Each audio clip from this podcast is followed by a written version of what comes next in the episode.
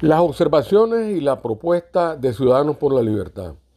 Luego de encabezar la semana pasada la iniciativa nacional avalada por 54 organizaciones opositoras en rechazo al proyecto de reformas electorales de la bancada oficialista en la Asamblea Nacional, Ciudadanos por la Libertad presentó formalmente el lunes sus observaciones a la contrarreforma ante la Comisión Especial de Carácter Constitucional dictaminadora de la Asamblea Nacional y al mismo tiempo llevó su propuesta de reformas electorales indispensables para unas elecciones libres, transparentes, observadas y por ende con legitimidad. Si las observaciones y la propuesta serán o no tomadas en cuenta, está por verse, pero yo considero que es un gesto positivo y por lo menos se deja constancia histórica sobre este importante capítulo sobre el cual dependerá la legitimidad de las elecciones del próximo 7 de noviembre.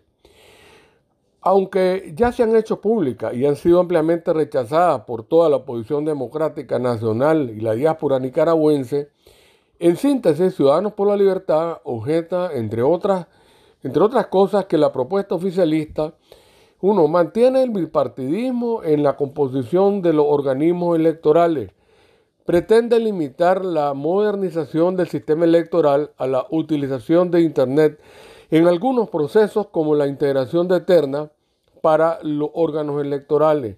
Elimina la consulta con las organizaciones civiles pertinentes en el proceso de elección de magistrados.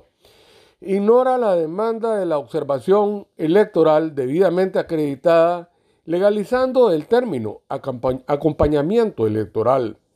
Otro punto es que amplía los márgenes de discrecionalidad del Consejo Supremo Electoral, otorgándole facultades en la totalidad de las normativas, reglamentos, procesos y manuales electorales.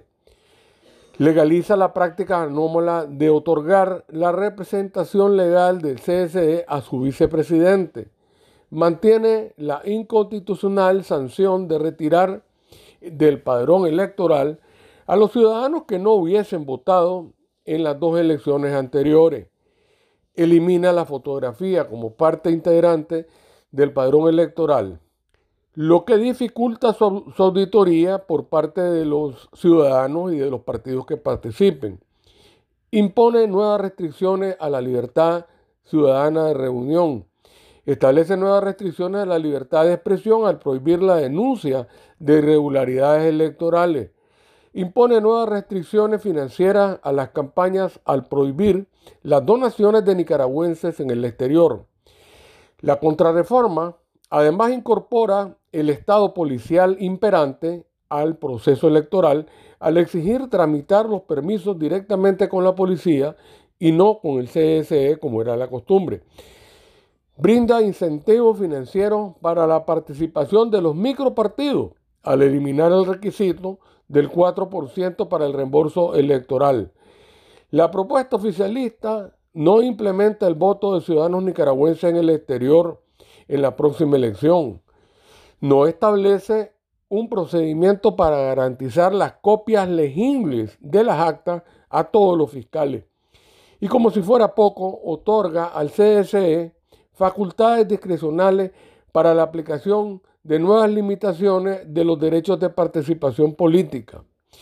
Al incorporar las tres leyes represivas dictadas recientemente, deja la participación de cualquier candidato a elección popular prácticamente a la discrecionalidad del CSE.